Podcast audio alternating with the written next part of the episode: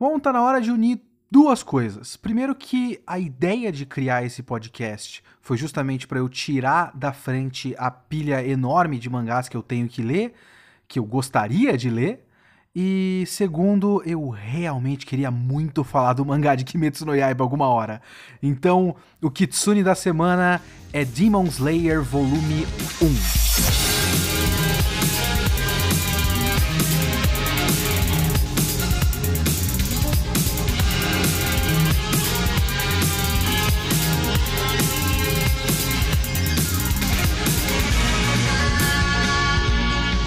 O Kitsune da Semana é o meu podcast semanal para eu comentar o que eu quiser, do jeito que eu quiser.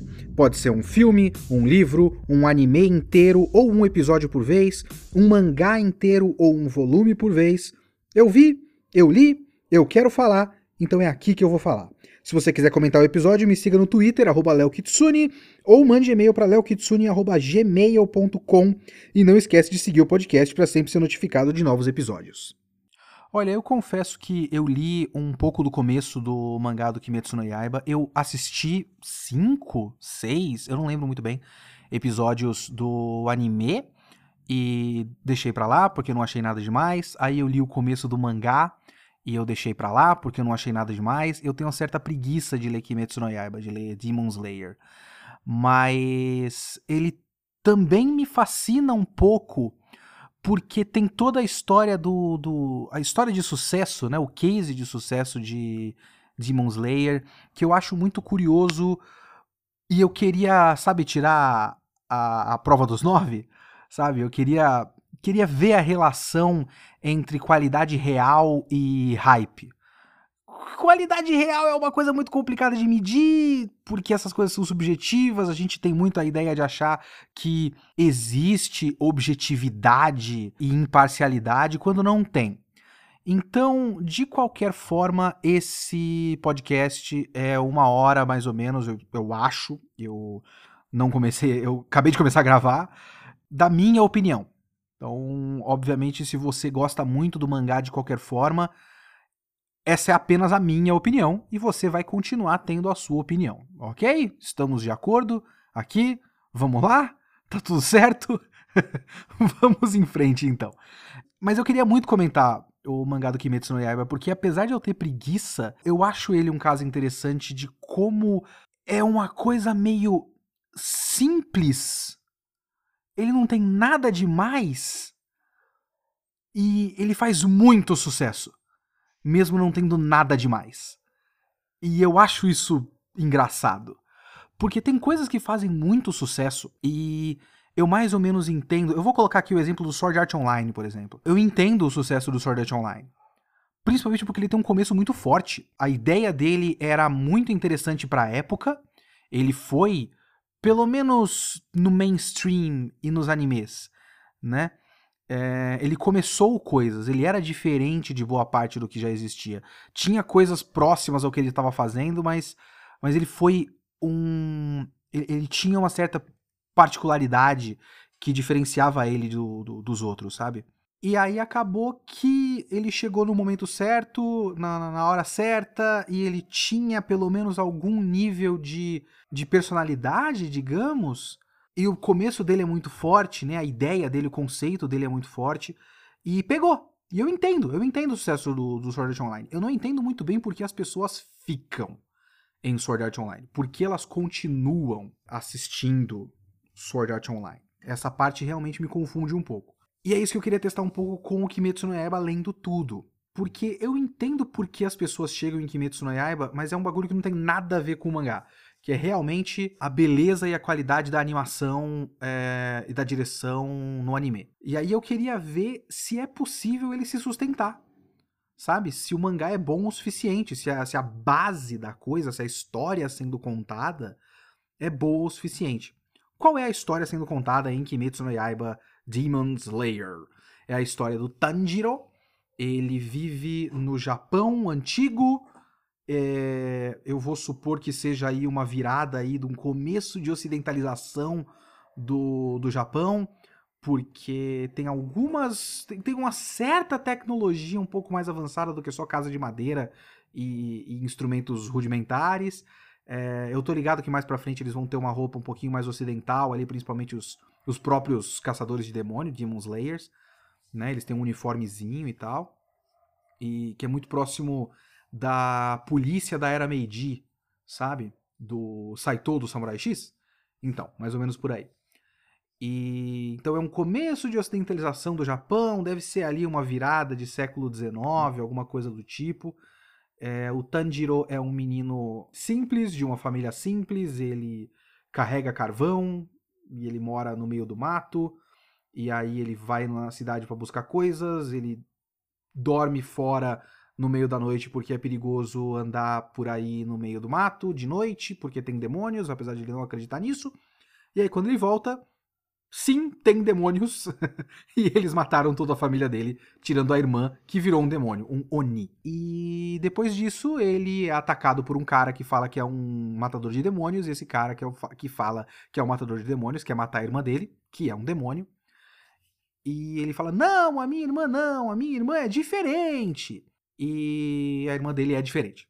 E depois ele treina para ser um Demon Slayer, porque ele prova que ele é capaz de ser um Demon Slayer. Esse é o volume 1. É, o volume 1 vai desde o momento em que a irmã dele vira uma, um demônio, um Oni, até o momento em que ele começa o teste para virar um Demon Slayer. Ele não se tornou um Demon Slayer no primeiro volume, mas ele começa o teste. Acaba no capítulo 2 do, do teste, digamos assim. Esse volume 1 tem sete capítulos, inclusive. Então é isso. Essa é a história de Demon Slayer Kimetsu no Yaiba. E eu acho que o maior pecado de, de Kimetsu no Yaiba é que realmente me dá muito a sensação que a autora, o autor, eu não sei se tem aí um consenso no, no, gênero, sexualidade, identificação de gênero da, da pessoa. Eu não sei se o autor barra autora é, tinha confiança na história que estava contando, porque realmente dá a sensação que o autor tava. Autora. Pff, eu vou falar. Eu vou falar no feminino. Dava a intenção, a, a, dá a impressão que a autora achava que ia ser cancelado a qualquer momento. Tem uma pressa em contar a história. Tem uma pressa em chegar a um ponto, sabe? É, me dá um pouco a sensação que, tipo, a autora acha que o conceito de caçadores de demônios é muito legal e que a história só vai começar quando estiver caçando o demônio. E que tudo que está acontecendo aqui é a introdução obrigatória de shonen de porrada. Esse é um mangá da Shonen Jump. Então, todo mangá, todo mangá, é, boa parte dos mangás é, que são esse shonen de porrada, o Dragon Ball, Cavaleiros do Zodíaco, Naruto, One Piece, Bleach, My Hero Academia, Black Clover e o Caralho 4, boa parte desses mangás tem uma fase inicial que é quase descartável, que é a fase das missõezinhas. No Yu Yu Hakusho, por exemplo, é a fase que o anime corta. O Yusuke morreu e ele precisa provar que pode reviver. Então tem vários capítulos eu não sei no mangá se isso fica em um ou dois volumes, mas tem vários capítulos onde ele faz boas ações e ajuda pessoas. Não é épico, não é foda e não é parte de uma grande trama. É só nesse capítulo ele fez X. Boa parte desses mangás tem isso. O Bleach, por exemplo, ele ganha o poder de Shinigami e até começar a grande trama, porque todo mangá de shonen de porrada pelo menos é o que se espera, é o que o fã espera, vai chegar numa grande trama. Tem um vilão final, e aí ele tem capangas e um plano, e o plano dele envolve alguma coisa que é do mal, porque ele é um vilão. Então a gente precisa chegar no ponto em que as peças vão, vão, vão, vão estar na mesa e a gente vai saber quem é o vilão, quem são os mocinhos, tem um grupo de mocinhos, e aí, pô, começa o grande arco, né? E até chegar nisso, é quase uma, uma etapa protocolar que os mangás precisam cumprir. E essa etapa protocolar, ela costuma servir para a gente conhecer o mundo, conhecer as regras desse mundo, principalmente regras relacionadas a poderes e tudo mais, e conhecer os personagens, formar o grupo de protagonistas, o grupo de amigos do protagonista. Protagonista vai fazer alguma missãozinha solo aqui, alguma missãozinha solo ali, aí ele conhece um cara que é tipo um rival, mas rapidamente deixa de ser um rival, tipo o Sanosuke, que eles lutam por dois capítulos e ah, agora eles são amigos. Então o Sanosuke está no grupo do, do Kenshin. Aí depois tem o Yahiko, ou Yahika antes, acho que o Yahika é antes. Aí aparece o Yahiko, e aí resolve o caso do Yahiko. O Yahiko entra para o grupo dos, dos protagonistas. Eu tenho a sensação que Kimetsu no Yaiba, no mangá, veja bem, no mangá, quer muito pular isso. Tipo, por favor, vamos chegar num ponto logo. Ele quer pular todas as, as, as etapas protocolares e chegar na parte legal, que no caso a primeira parte legal que esse mangá planejou é uma espécie de exame Chunin do Naruto. O primeiro teste, e através do teste a gente vai conhecer outros personagens também. É, já aparece no primeiro volume, apesar de não ter nome, ele aparece em um quadro. Aquele cara de cabelo loiro, que eu sei que tem roupa amarela e poderes elétricos, eu acho que é isso. Esse cara aparece já na. Quando, quando o moleque Tanjiro chega no, no local do teste. É, e eu acho que no meio do teste aparece o cara que tem cabeça de. de javali. Eu não lembro muito bem agora, eu não sei muito bem porque eu acho que não cheguei nesse ponto no anime. Acho que a última coisa que eu vi no anime foi o moleque de cabelo loiro falando pela primeira vez, sabe? Eu acho. Então o mangá quer pular a missãozinha aleatória. Então ele precisa ensinar logo pra gente e pro personagem principal o que é esse mundo, o que é a categoria de personagem que a gente vai gostar. Sabe, o Bleach tem os Shinigamis, One Piece tem os piratas, Naruto tem os ninjas. O que é o Shinigami de Kimetsu no Yaiba? São os matadores de demônio, os, os demônio, os matadores de demônio, os Demon Slayers. Então, precisa ensinar logo pra gente o que é esse, essa classe de personagem que vai ser legal, qual é o tipo de poder que o personagem tem e ensinar pra gente que, ó, isso é uma categoria, isso é uma classe e vai ter outros nessa classe e a gente vai formar um grupo nessa classe, então precisa logo que ele passe no teste para entrar e se tornar logo um hunter, digamos assim. Se tornar logo um chunin, um ninja, um qualquer coisa. E nisso, nada tem peso. Nesse começo, é muito possível que o mangá pise no freio alguma hora e, e ele fique menos jogado. É, e é muito possível que o anime tenha dado um jeito disso ficar menos pior. Eu tenho a sensação do pouco que eu vi do anime que fica menos pior no anime. Até porque a gente tem que passar pelas coisas que o anime mostra pra gente no tempo do anime. É, o mangá não, o mangá passa muito rápido de anime do que sete episódios, sete capítulos do mangá. Eu também acho que eles, eles controlaram um pouquinho mais o ritmo pra gente sentir certo peso das coisas, sabe? Porque no mangá, o fato de a família dele ter morrido é só uma escada para ele se tornar um Hunter. A família dele, eu, eu juro para vocês, o começo do mangá é o seguinte: o primeiro capítulo. Ele fala com a família dele rapidamente, eles aparecem em pouquíssimos quadros, ele vai para a cidade, ele volta e eles estão mortos. Tem eles no chão. Aí aparece a Nezuko. E ele fica, assim, uns dois quadros mais ou menos, olhando pra Nezuko meio triste, sabe? E aí ele vai pro meio da montanha e já aparece aquele cara, Gyu, o nome dele, se eu não me engano, né? Que é o, o Demon Slayer que aparece na história para mostrar que, olha só, esses caras também são super cool! E um dia o personagem principal vai ser tão cool quanto ele! Basicamente, essa é a função dele nesse momento. A Nezuko se torna uma Oni, e aí o foco do resto do capítulo é meio que mostrar que o Tanjiro tem capacidade de se tornar um. Aliás, são duas coisas, né? Um é mostrar que ele tem capacidade de se tornar um caçador de demônios, e dois, mostrar que ele é bom. E eu tenho problema com as duas partes, sabe? Eu tenho um problema, primeiro, com a parte de mostrar que ele pode se tornar um caçador de demônios, porque é tudo tão apressado que eu não tenho background do Tanjiro. Eu não sei qual é. Eu, eu sei que ele carrega carvão nas costas, sabe? Talvez eu esteja repetindo argumentos que eu usei no, no, nos vídeos que eu fiz na época do VideoQuest, dos episódios do anime. Eu não sei qual é o background dele. Eu não sei se ele é um lutador, eu não sei se ele é forte, eu não sei se ele é ágil. Eu só sei uma coisa sobre ele. Ele é bom. Ele tem um coração bom. Quando ele começa a lutar com aquele Gyu, ele tem uma, uma certa esperteza, uma certa malandragem, digamos assim, astúcia para a luta que não se justifica. Eu não sei exatamente se se isso faz sentido, porque não é conveniente para o mangá perder tempo com isso.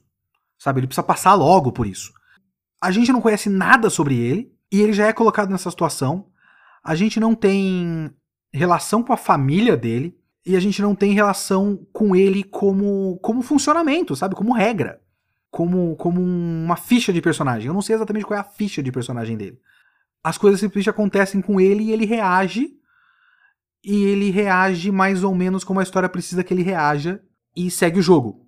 É, próximo, de certa forma, de uma maneira esquisita, do clichê do Isekai. O Isekai que a gente hoje odeia, no caso, né? O Isekai do otaku que vai pro outro mundo e, e fica vingativo e essas bostas aí, esses. É, como é que chama? O Herói do Escudo, essas porra toda que são tudo a mesma merda. Arifureta. Esses Isekais, eles têm uma coisa que é muito curiosa. O ReZero é assim também. É, o passado do personagem principal não importa. Porque o personagem principal, no Isekai, né? No Isekai, o personagem principal ele é apenas uma, uma camada, uma máscara para o leitor. Então ele, ele tem sinais, sabe? É um whistleblow. Eu errei nesse trecho na minha gravação, eu falei whistleblow, é dog whistle o termo. É realmente apito de cachorro. Então eu vou falar o termo errado várias vezes. Entendam qual é o termo certo por cima. Apaguem na sua cabeça, por favor. Obrigado. Sabe whistleblow? Apito de cachorro? Aquela coisa muito usada em, em debate político. No caso, é, como apitos de cachorro que você apita e seres humanos não ouvem, mas o cachorro ouve. É um código muito específico para um grupo muito específico de pessoas. O protagonista de Sekai é um apito de cachorro. Ele é um ele, ele apenas tem o mínimo possível de sinais de que você, como leitor, tem que se identificar com ele porque ele é como você. Ele é um otaku sozinho no mundo. E injustiçado nesse mundo. O Tanjiro é próximo disso. Ele não é um sinal para o otaku se identificar. Mas ele tem apenas o mínimo possível de sinais para você identificar que ele é um protagonista de shonen de porrada. Então, ele é bom. E ele tem certos instintos naturais para luta que tem a ver com uma certa, um certo contato dele com a natureza e com os sentidos. O shonen de porrada costuma dar esse sinal, por exemplo, com o protagonista que gosta de animais e come muito. São valores básicos do protagonista de ele é bom. Se ele gosta de animais e tem contato com a natureza, ele é um cara natural, ele é autêntico, ele é genuíno, ele é puro. E o Tanjiro, ele faz o mínimo possível desses sinais. As pessoas falam que ele é bom e ele gosta da família. E aí você tem também o mínimo possível de sinais de que você tem que se, se compadecer da situação dele. Você viu a família dele uma vez e você entende que pessoas gostam da própria família. Se ele vê o cadáver de toda a família dele na frente dele, ele vai ficar mal. Ponto. Não tem mais do que isso. Não tem mais trabalho além disso. Você sabe que aquelas pessoas são parentes dele porque ele falou com eles no começo. E quando eles estão mortos, ensanguentados no chão, ele, ele olha e tem um quadro de reação onde ele está assustado. Acabou. Não precisa mais do que isso. A Nezuko não é uma personagem na história. Por boa parte da história. No primeiro volume inteiro, ela não é uma personagem. A Nezuko, antes de se tornar uma Oni, ela aparece apenas na terceira página de história. Ela está carregando um dos irmãos, que é um bebezinho, nas costas, e ela chama o Tanjiro de Oni-chan, e ela fala que todo mundo gosta muito do Oni-chan. Ah, e tem a história de que o pai morreu, então no caso a gente tem assim esse sinal em um balão só de que essa é uma família grande e que ele é o homem da casa porque ele é o homem mais velho. E a gente tem esse sinal de que a Nezuko é uma pessoa boa, porque ela carrega uma criança menor nas costas, montanha acima, no tempo frio. E a gente sabe que o Tanjiro é bom, e se ela gosta do Tanjiro, ela também é uma pessoa boa, porque o Tanjiro é bom. Ela aparece em um, dois, três, quatro quadros. Quatro quadros.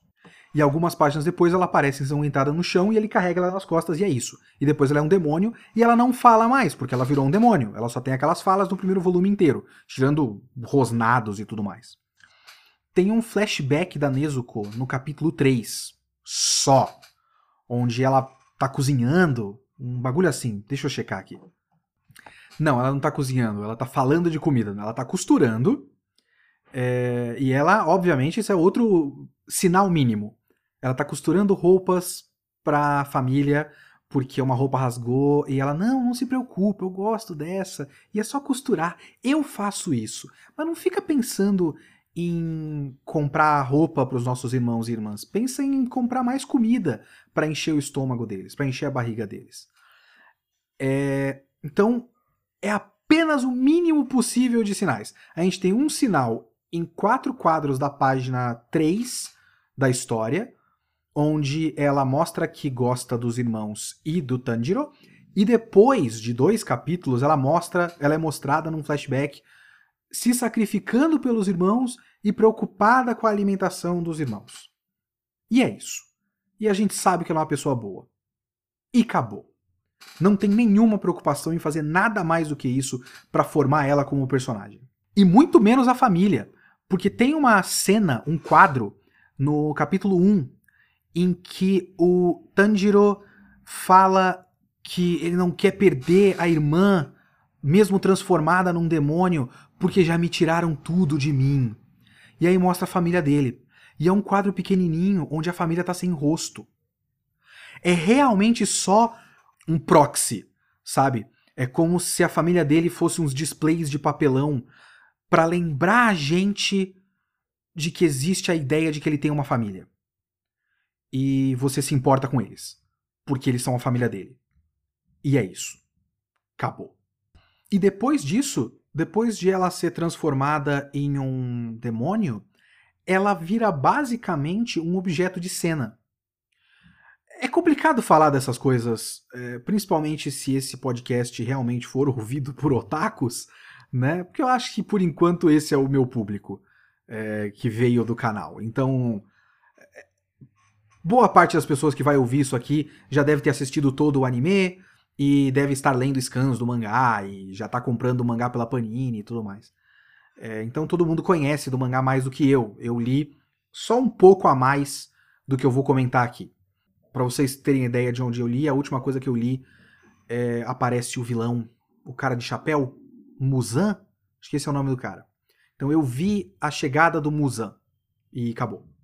Então eu não conheço nada mais além disso. Então de repente ela se torna uma personagem. Ela tem personalidade e tudo mais. Além de ser só fofinha. Demônio fofinho, cadáver fofinho, sei lá. Mas ela é só um objeto de cena.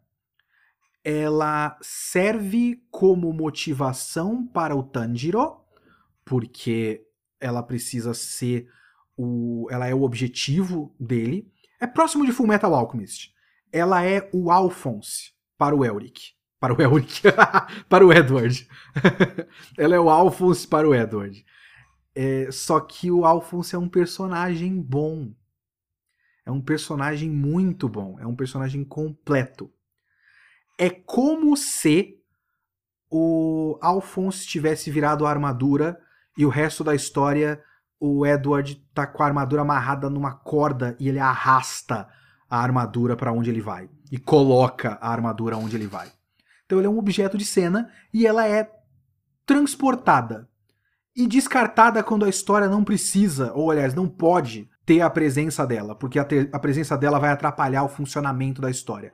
Então, quando ele tá fazendo treinamento, ela é deixada numa casinha e é isso aí. Acabou. A menina não tem nenhuma importância, a família não tem nenhuma importância, tudo isso acontece muito rapidamente, nada tem peso emocional. Agora, a outra parte importante do capítulo 1 é a gente conhecer o Tanjiro e a única coisa que importa dele, que é o fato de ele ser bom. Pelo menos, uma coisa dá para dizer. O fato de a única coisa que a gente sabe sobre o Tanjiro é o fato de ele ser bom, importa porque meio que esse é o centro barra tema, digamos, de Kimetsu no Yaiba. O Tanjiro é uma pessoa boa, mas ele precisa ser cruel ou pelo menos frio para sobreviver nesse mundo de agora. Supostamente. É algo próximo disso porque esse é um, um, debate que vai acontecendo ao longo desses primeiros capítulos, assim, respingando aqui e ali. Quando ele encontra o Gyu, o Gyu exige que ele, que ele se enfureça, porque ele é só bonzinho, ele quer proteger a irmã. Não, não faz nada, não faz nada, ela é boa, ela não vai matar ninguém, ela é diferente, papapá, papapá. Beleza. E o cara começa a falar para ela: Não, para com isso! É, você, você é fraco, não sei o que. Ele começa a evocar esse bagulho da, da, da, fraqueza dele. Isso só aconteceu porque você é fraco e tal. E aí também tem um pouco da tentativa de fazer com que isso seja um conflito interno do Gyu, porque o Gyu se sente culpado de não ter chegado antes e se ele tivesse chegado antes, a família dele não tinha morrido, então ele é fraco, e aí ele joga isso pra cima do Tanjiro e tal, e aí o Tanjiro revida, mas ele revida de um modo que também não é tão cruel assim. É mais um quase um auto sacrifício pela irmã e não exatamente uma um instinto assassino da parte dele, digamos assim, né? E depois disso tem o capítulo 2, que tem lá um, um, um outro Oni, a gente começa a, mais ou menos entender as, as regras desse mundo, as regras dos Onis, que é muito pouca regra, inclusive, é tudo meio a caralha. A, a moça Nezuko, ela faz o que ela quer, ela diminui de tamanho, ela cresce de tamanho. Então a gente tem que, mais ou menos essa é a regra, eles podem manipular o próprio corpo, e é isso. E aí o outro arranca a cabeça dele e ele cria braços da, da orelha. Então ele manipula o próprio corpo do jeito que ele quiser. E é isso. Essa é a regra que a gente a aprende nesse segundo capítulo. E aí aparece o Tengu. Abraço, inclusive, para o Tengu, meu amigo Tengu. Que eu estou gravando esse negócio no aniversário do Tengu. Abraço pro Tengu que traduziu o anime de Kimetsu no Yaiba na Crunchyroll. Abraço para você, meu amigo Tengu. Mas eu estou falando aqui do Tengu, do personagem que tem um nome, seja lá qual for o nome dele. Peraí, só um instante. Urokodaki Sakonji é o nome desse maluco. Esse cara aparece aí no capítulo 2 e no 3 e também manda esse papo de novo do da, da crueldade e da bondade do, do Tanjiro. Que é você tá sendo, você tem muita empatia. Ele tem, ele, o Tanjiro tem empatia demais. E ele não vai sobreviver sendo tão bonzinho, tão bondoso.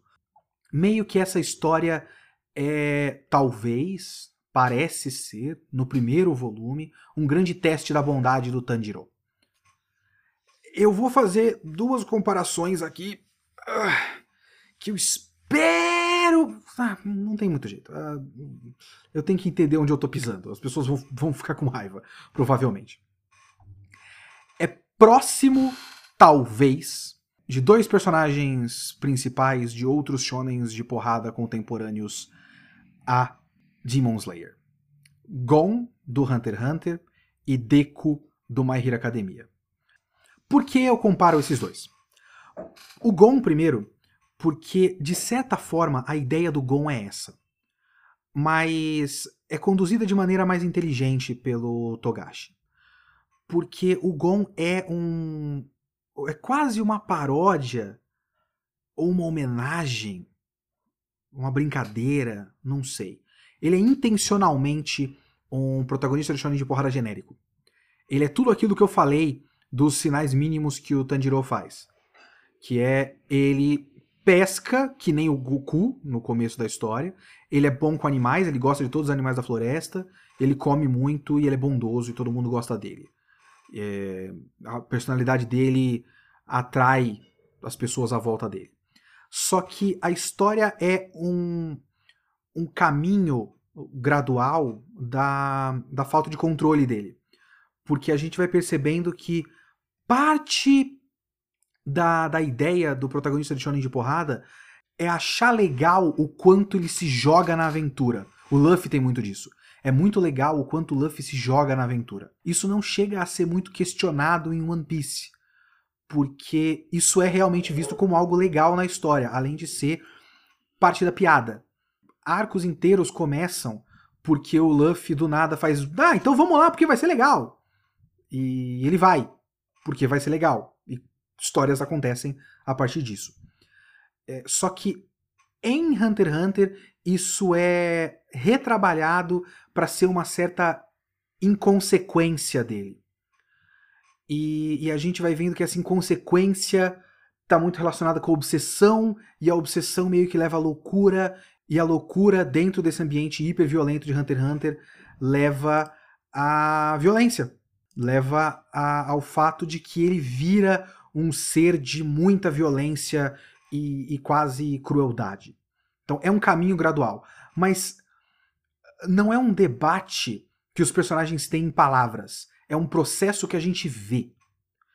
E Demon Slayer meio que só tem isso para contar. Então esse é o debate que ele tem, mais ou menos. Mostra como ele é bom e mostra que ele precisa não ser tão bom assim. E a gente é preparado para o fato de que isso vai ser testado ao longo da história. Talvez ele tenha como muitos protagonistas de shonen de porrada recentes têm, um poder maléfico dentro dele é, que ele vai precisar controlar. Porque ele precisa provar que a bondade é melhor. A história precisa provar pra gente, porque isso é um shonen de porrada para adolescentes e crianças. Então, o leitor dele é por volta dos 8 aos 16 anos de idade. A ideia é ensinar coisas boas para crianças de 10 a 16 anos de idade. Então, ensinar que é bom ser bom. Então a bondade dele vai ser testada ao longo da história. Por isso que eu acho que essa coisa do caminho dele, do possível caminho do Tanjiro para sair dessa bondade inerente dele, tem relação com o caminho do Gon. E eu acho, por enquanto, claro que eu estou comparando um volume com 33 volumes de Hunter x Hunter, é, então é injusto, mas as ideias me levam uma ideia a outra. E o Gon é mais interessante, por enquanto. O Gon era mais interessante do que o Tanjiro no primeiro volume de Hunter x Hunter? Aí já é um pouco debatível. Eu não gosto do Tanjiro. Eu também não sou grande fã do Gon. Eu acho que o Gon se encaixava bem na história dele, e eu acho que o Tanjiro, como nada parece muito interessante no primeiro volume de, de, de, de Kimetsu no Yaiba, o Tanjiro também é só esse blend, essa coisa meio sem graça que é todo o primeiro volume de Kimetsu no Yaiba. Então ele também se encaixa aí. Ele é tão eficiente quanto o resto da história, que é muito pouco. Então, não sei. Agora, uma relação consegue ser mais, consegue ser melhor estabelecida com o Deco do My Hero Academia. Porque os dois também são ideias que são testadas ao longo da história. A questão é que o Deco, a ideia dele é que My Hero Academia debate heroísmo. Não é exatamente o começo da história, o primeiro capítulo de My Hero Academia, não é exatamente para provar o quanto o Deco é legal. É para provar o quanto o Deco representa uma ideia que é positiva. Porque, e é uma ideia que é positiva mais especificamente. Eu já falei disso algumas vezes em, em vídeos e tudo mais. Eu prefiro quando as coisas são um pouco mais específicas. Eu acho o debate, por enquanto, que existe no primeiro volume de, de é, Demon Slayer um debate muito amplo, que é bondade e como é bom ser bom. Ele não só é amplo, como ele é óbvio. É óbvio que ser bom é bom. O Deco representa uma ideia específica de heroísmo. E ele prepara a gente para a ideia de que My Academia vai debater uma ideia. Não é um sentimento geral de que a bondade é boa. É a ideia do heroísmo e o quanto o Deco representa uma versão específica dessa ideia de heroísmo, e aí a gente bate essa ideia de heroísmo com outras coisas. Eu acho o Deco um personagem mais interessante do que a Tanjiro. Eu não sou grande fã do Deco para começo de conversa. Eu acho que tem muitos outros personagens melhores em My Hero Academia do que o Deco. Mas, função por função, eu acho My Hero Academia mais ambicioso e, portanto, dentro dessa grande ambição de My Hero Academia, o Deco um personagem mais interessante do que o Tanjiro. O Tanjiro é só ele é bom. E é bom que ele seja bom. E tomara que ele não deixe de ser bom. E todo mundo olha para ele e fala: Ah, você é bonzinho demais. Isso aí vai te pegar no pulo depois, hein, rapaz? E é isso. Agora, todo esse debate foi mais ou menos sobre o capítulo 1 só. A partir do capítulo 2, tudo começa a, a correr, assim, numa velocidade vertiginosa. É um bagulho meio absurdo o quanto tudo simplesmente acontece. No segundo episódio tem. O segundo episódio é quase perdido.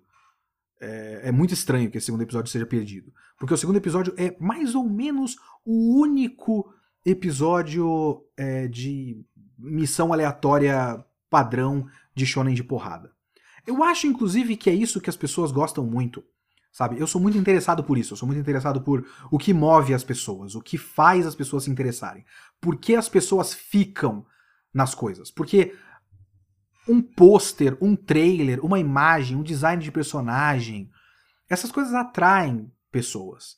Agora, a pessoa é atraída e ela vai, ela assiste, e principalmente por uma coisa seriada, como um mangá que sai um capítulo por semana, um anime que sai um episódio por semana, uma temporada por ano, elas precisam ficar, elas precisam ter um motivo para ficar e para voltar. O que faz as pessoas ficarem? Eu já argumentei várias vezes em My Hero Academia, por exemplo, que eu acho que a estrutura, a escolha da estrutura, que eu não tenho nada contra eu gosto bastante da escolha de estrutura de Hero Academia, faz as pessoas acharem que o mangá nunca saiu desse estágio preliminar do shonen de porrada. Esse estágio do esse é o inimigo da semana e a gente vai testando aqui, te ensinando mais ou menos como é o mundo até começar a história de verdade. Dá a impressão para as pessoas que a história de verdade de Hero Academia não começou até agora. Eu discordo. Eu acho que a história tá rolando. A história começou. Para mim tá bem claro. Eu acho que Kimetsu no Yaiba faz muito bem isso de dar a impressão de que a história já começou. Porque é como se ela tivesse começado já no capítulo 3. Ele tem o setup no, no, no capítulo 1, porque o capítulo 1 é quase uma sinopse, né? Esse é o conceito de Kimetsu no Yaiba. O, a irmã dele morreu. Agora ele tem que se tornar um matador de demônios para achar a cura para a irmã. E é isso. Esse é a sinopse. Então a gente aprendeu o conceito da história. E aí o capítulo 2 é a missãozinha aleatória, é os, os Hollows que o Ichigo mata nos dois primeiros volumes de Bleach. Ela faz isso em um capítulo e depois já começa arco de treinamento. E o arco de treinamento já passa muito rapidamente. É, é tipo, pá, acabou, é isso. Ele conheceu o cara. O cara fala para ele que me acompanha. Sobe essa montanha. E aí ele sobe. Porque a história precisa que ele suba. Ele chega na montanha. Agora desce a montanha. E aí ele desce a montanha. E é isso. E agora sobe a montanha. E aí, seis meses se passaram. E a Nezuko tá dormindo. A história não precisa mais que a Nezuko. A Nezuko já é o motivador. Agora a gente pode deixar o motivador aqui na geladeira porque ela não importa como personagem. Ela tó, esse é o objeto que está aqui no canto que a gente tem que lembrar de vez em quando que esse é o motivo da história acontecer. Mas enquanto isso, vai, desce a montanha. E aí tem as armadilhas. Essa é uma parte, inclusive, que eu acho que o anime melhorou muito em relação ao mangá. Esse teste do Tanjiro é muito mais interessante, muito mais. Eh, engaja muito melhor o, o espectador do que essa coisa básica que simplesmente acontece em alguns quadros do terceiro, quarto capítulo. É, ele tem umas. Ele, ele, ele sofre primeiro por algumas páginas com as armadilhas, ele se fode, é atingido e tudo mais. Passa umas páginas, ele aparece já superadas as armadilhas, todo sujo. A gente sabe que ele superou, mas a gente não viu como ele superou. E a gente meio que supõe que ele tenha conseguido. E é isso. E aí os meses vão passando. E essa história é tipo. Vamos pulando as partes que, pelo amor de Deus, pra que, que a gente vai ver isso? Porque a gente tem que chegar logo no teste, sabe? E aí tem a parte da pedra. E a parte da pedra eu acho legal.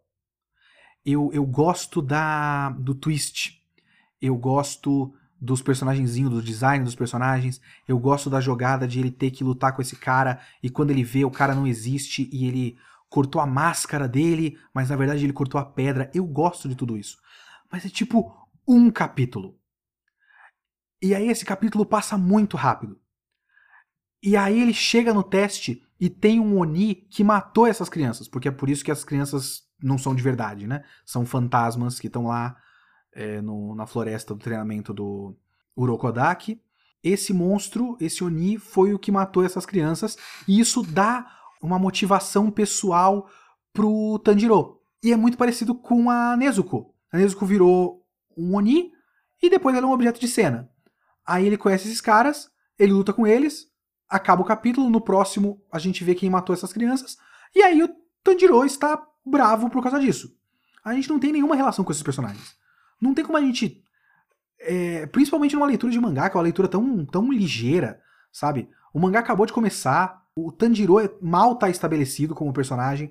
A gente tem que acreditar que o Tanjiro se importa com essas pessoas, porque a história disse pra gente que se passaram seis meses e a história disse pra gente que o Tanjiro é uma boa pessoa. Então é lógico que ele vai gostar de pessoas, porque é isso que ele faz, ele é uma pessoa boa, ele gosta de pessoas. E é lógico que ele vai ficar bravo quando ele conhecer o assassino das pessoas que ele conheceu. Porque é isso que ele faz, ele é bom.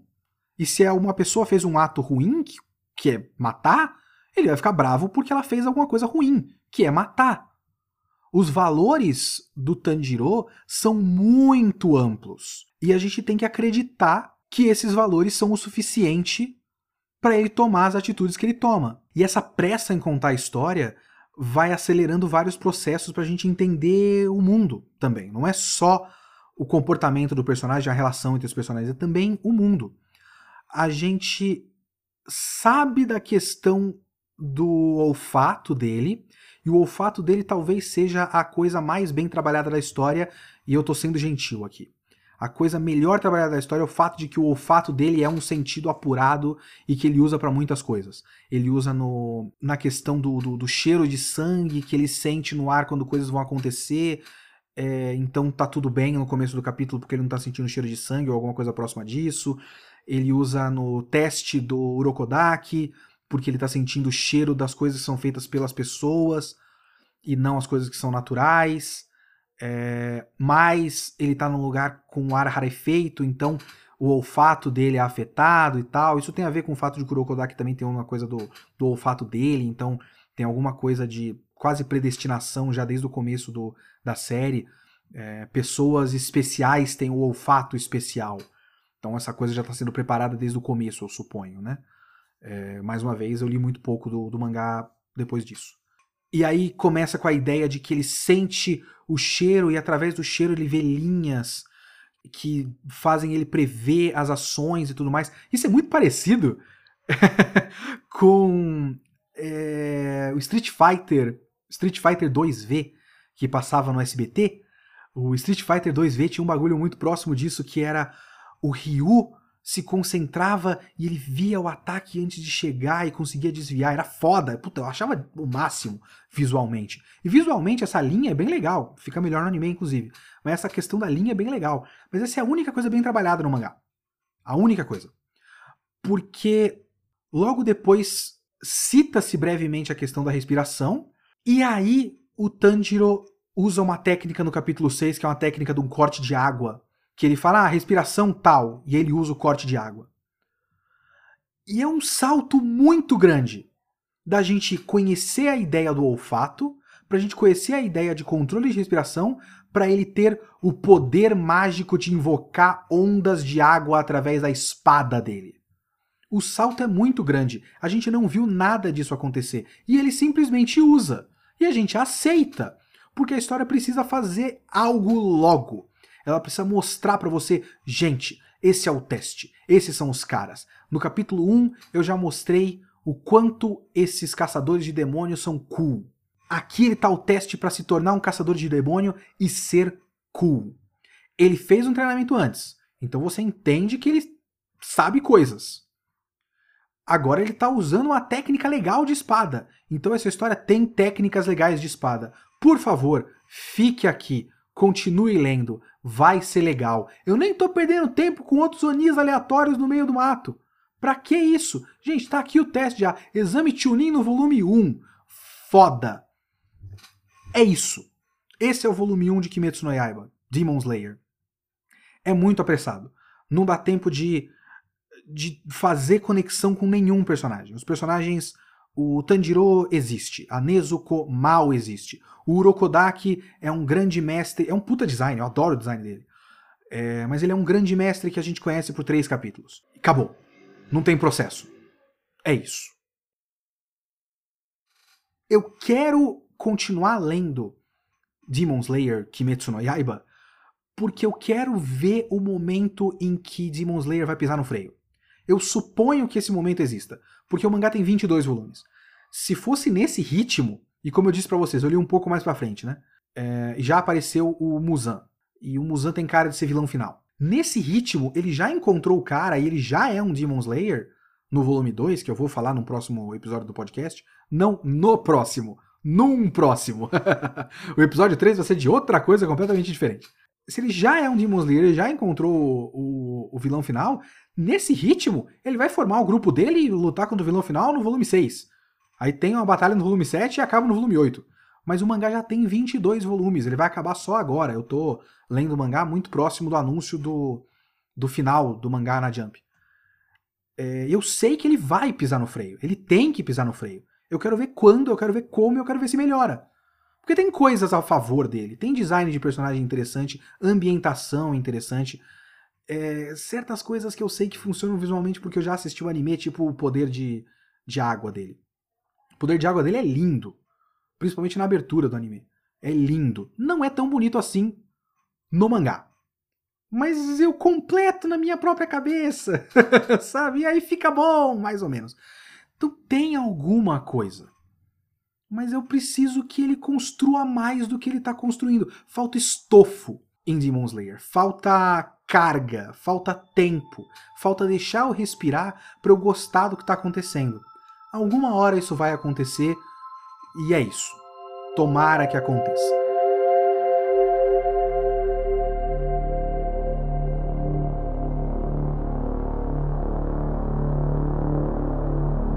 Esse foi o Kitsune da semana. Muito obrigado a todos, obrigado a todos que ouviram o primeiro episódio. Se você chegou aqui no segundo, que de repente não interessou o tema do primeiro, que é a primeira temporada do seriado Twin Peaks de 1991, é, ouça o primeiro episódio do meu podcast, porque é legal. e porque Twin Peaks é legal, eu recomendo muito Twin Peaks. Twin Peaks é tipo genuinamente bom. É, então ouça, é bacana. Faz essa. e como eu já disse, me siga em leokitsune, arroba leokitsune no Twitter, mande e-mail para leokitsune.gmail.com. O próximo Kitsune da semana ou melhor, o Kitsune da próxima semana vai ser Evangelion Anima, uma light novel de Evangelion. Eu quero muito falar dessa light novel de Evangelion e semana que vem você vai ouvir. Muito obrigado a todos e até a próxima.